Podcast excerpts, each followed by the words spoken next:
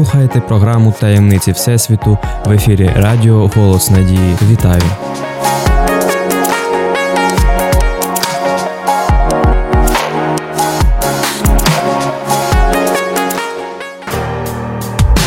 Де знаходиться початок Всесвіту? Як космос впливає на наше життя?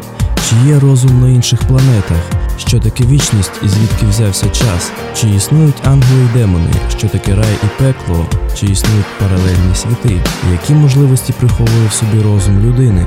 Відповіді на ці та інші цікаві питання, а також точки зору науки і Біблії ви зможете почути в програмі Таємниці Всесвіту.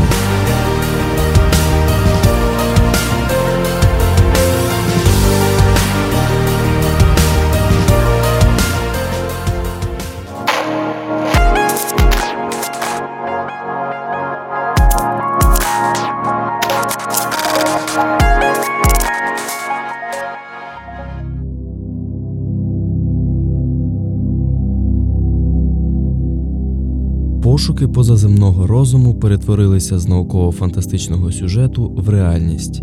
За останні кілька років астрономи відкрили тисячі планет за межами сонячної системи. Ці планети ще називають екзопланетами. За спостереженнями, на кожну зірку в нашій галактиці припадає в середньому як мінімум по одній планеті. Існування такої кількості планет підвищує ймовірність того, що якнайменше на одній з них існує життя, і не виключено, що існує навіть планета близнюк Землі. Від питання про те, чи існують у всесвіті інші планети, ми готові перейти до наступного питання: чи є на них життя, каже Нік Сиглер, головний технічний спеціаліст програми НАСА з вивчення екзопланет. Для НАСА це означає необхідність докорінно переглянути свій підхід до пошуків позаземного розуму і до майбутнього планетології як науки. Проблема полягає в тому, що виявити ознаки життя на іншому небесному тілі з відстані в мільйони кілометрів важче, ніж може здатися, особливо якщо це життя не наділене розумом.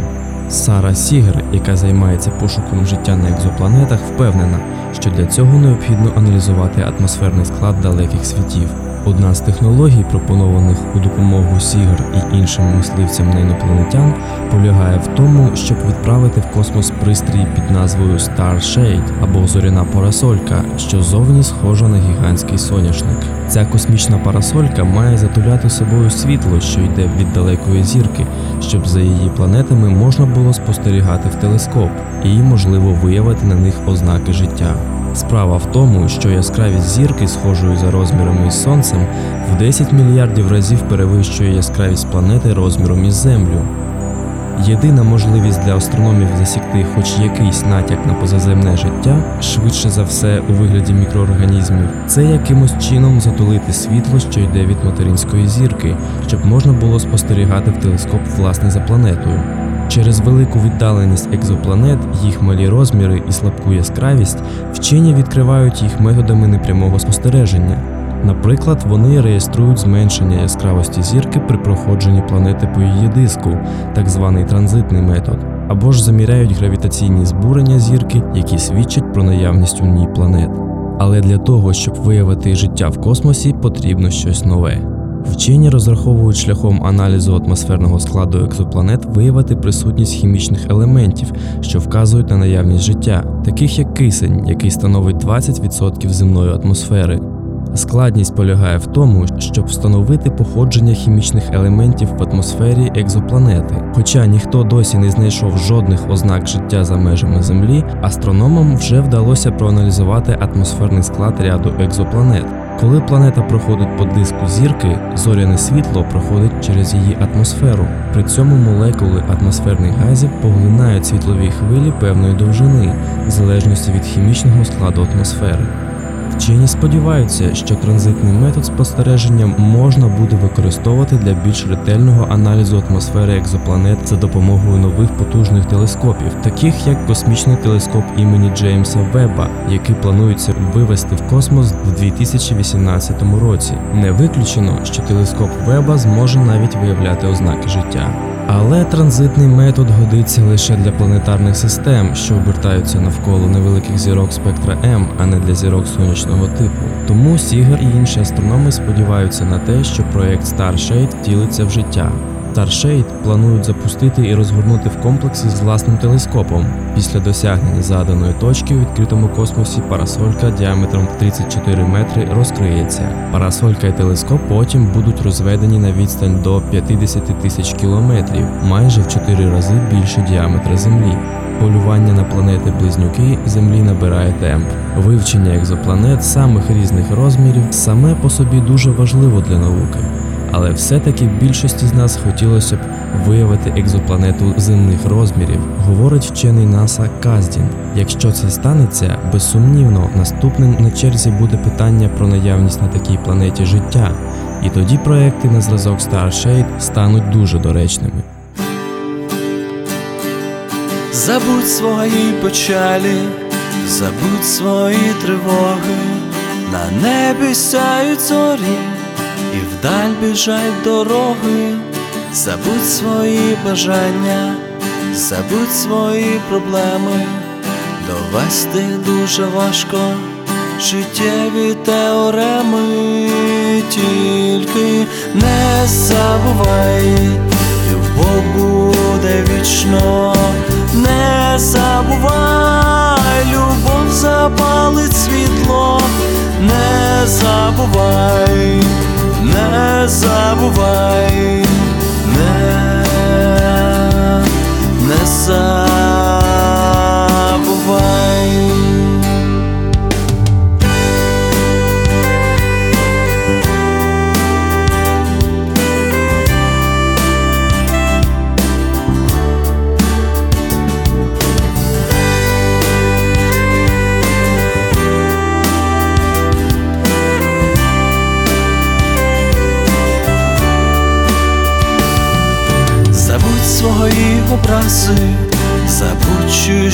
Погрози, слова, що ранять душу, гіркі гарячі сльози, поламану присягу, забуту обіцянку, і мрії, що не встигли дожити до світанку, тільки не забувай, любов буде вічно, не забувай,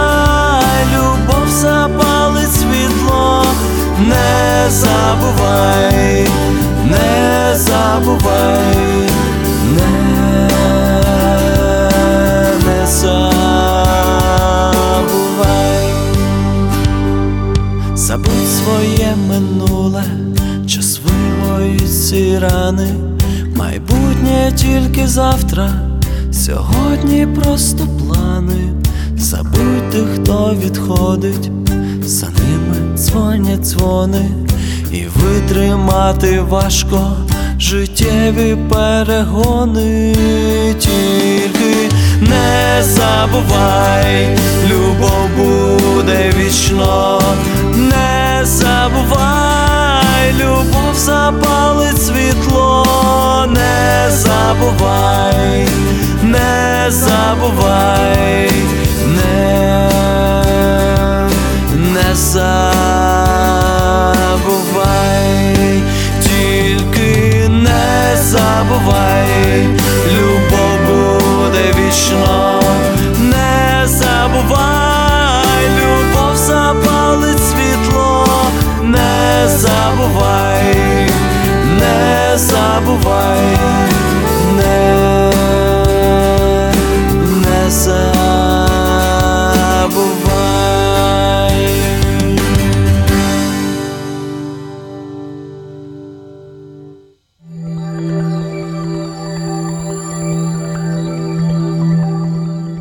Сучасний науковий світ не може підтвердити або спростувати наявність розумних живих істот у всесвіті. Давайте подивимось, що з цього приводу каже Біблія. І сталося одного дня, і поприходили Божі сини, щоб стати при Господі, і прийшов поміж ними й сатана. Повідомлення в цьому тексті щодо Божої ради, на якій були присутні сини Божі і сатана, дозволяє припустити, що це була рада керівників населених світів, серед яких сатана з'явився як представник землі замість Адама. Розглянемо ще один текст: де ти був, коли землю основував я? Розкажи, якщо маєш знання. Коли разом співали всі зорі поранні та радісний окрик здіймали всі Божі сини. Тут йдеться про те, що в той час, як Бог творив основу землі, якісь сини Божі вже були присутні і радіючи спостерігали цю подію. Стає зрозуміло, що синами Божими є не тільки люди, а й інші розумні істоти, крім ангелів. Значить, вони повинні десь жити на якихось планетах. А Ісус відповів їм: Отець мій працює аж досі, й працюю і я. Що міг мати на увазі Ісус, кажучи про те, що його отець продовжує робити досі? Ми вважаємо, що мова йде про продовження творіння. Ми не маємо інших ідей про діла Божі, крім справ творіння або здійснення чудес на землі. Наприклад, про це каже псалмист Давид, коли бачу твої небеса, діло пальців твоїх, місяця і зорі, що ти встановив. Якщо ж говорити про творіння, то що ще може творити Господь у всесвіті? Мабуть, інші світи та інших живих істот. На підставі цих фактів можемо заявляти, що дійсно існують інші позаземні цивілізації. Причому на них немає гріха і всіх його наслідків у вигляді ненависті, воєн та іншого. Вони знаходяться поза досяжністю людини. Є тільки один метод, як досягти контакту з іншими розумними істотами у всесвіті через пропозицію Спасителя увійти в його вічне царство і отримати доступ до всього всесвіту.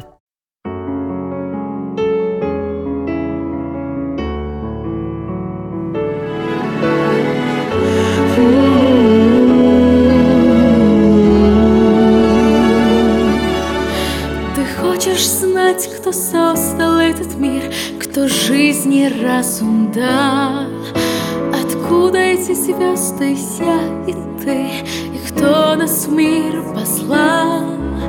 Тебе ответить сразу не смогу, одно смогла открыть. Как хорошо, как хорошо на этом свете жить. Есть вечная любовь, что людям дарит небо. Есть вечная любовь,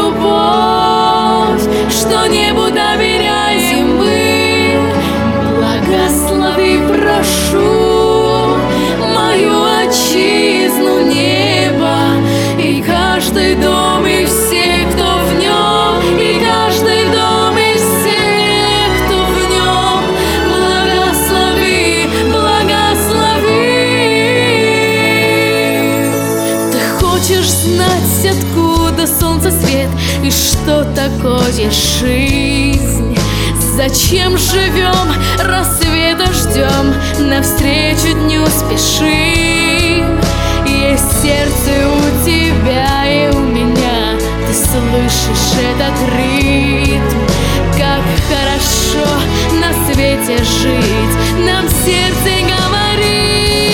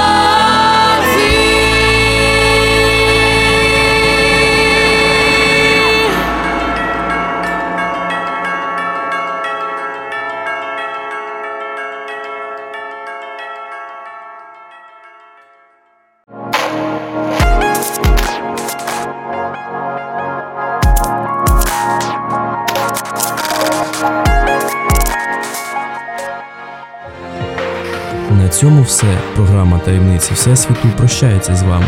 Якщо у вас є запитання, пропозиції або ви маєте спеціальну тему, яка вас цікавить, телефонуйте за номером гарячої лінії 0800 30 20 20. Найцікавіші з цих питань будуть розкриті в наступних випусках програми. У студії для вас працював Богдан Нестеренко. У всесвіту ще багато секретів, і про деякі з них ми поговоримо в наступних випусках. Нехай щастить!